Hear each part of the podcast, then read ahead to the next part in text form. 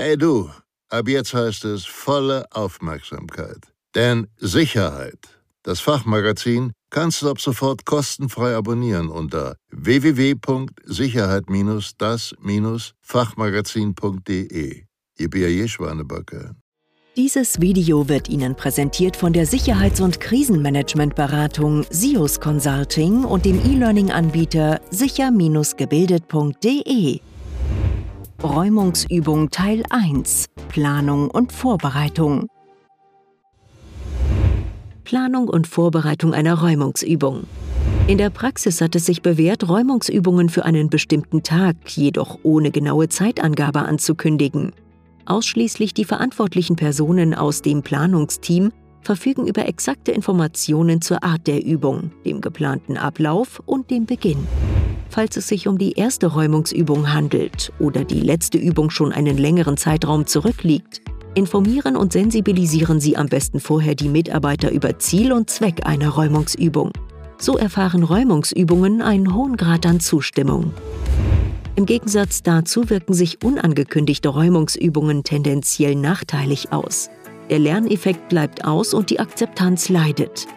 Die Anzahl von Räumungsübungen innerhalb eines gewissen Zeitintervalls sollte zudem angemessen sein, um den Geschäftsbetrieb möglichst wenig zu beeinträchtigen.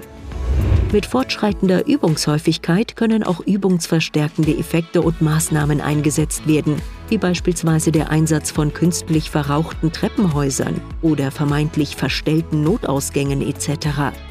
Derartige Effekte bzw. Maßnahmen verstärken den Übungseffekt bei den Teilnehmenden spürbar und bleiben als Besonderheit meist nachhaltig im Gedächtnis verankert.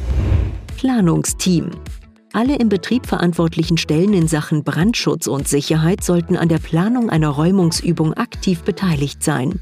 Hierzu zählen beispielsweise Management, Fachkraft für Arbeitssicherheit, Brandschutzbeauftragter, Sicherheitsbeauftragter, Sicherheitsabteilung, Betriebsrat bzw. Personalrat, gegebenenfalls Vertreter von besonderen Betriebsbereichen, Hochrisikobereiche etc. Je nach Gefährdungsbeurteilung beschließt dieses Gremium die Häufigkeit von Räumungsübungen, wann diese konkret stattfinden sollen und wie deren konkrete Ausgestaltung aussehen wird. Relevante Fragestellungen im Vorfeld einer Räumungsübung. In der Vorbereitung einer Räumungsübung stehen verschiedene relevante Sachverhalte im Vordergrund. An diesen orientiert sich unter anderem auch der Übungsaufwand.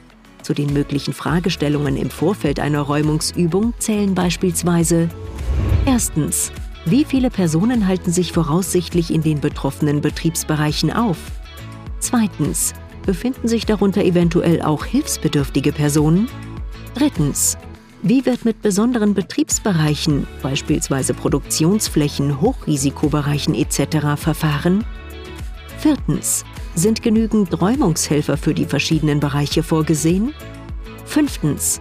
Welche Ausstattungen und Hilfsmittel sind im Notfall verfügbar? Sechstens.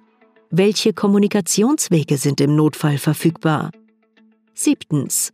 Welche externen Schnittstellen müssen im Vorfeld eingebunden werden?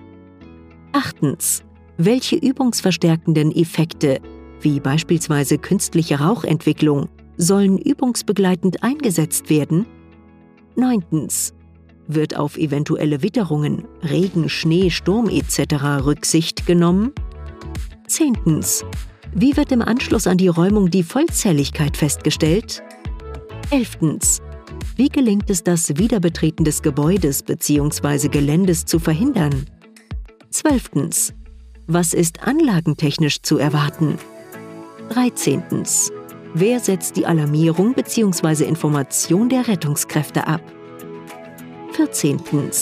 Wer öffnet gegebenenfalls Tore und Zufahrten für die Rettungskräfte? 15. etc.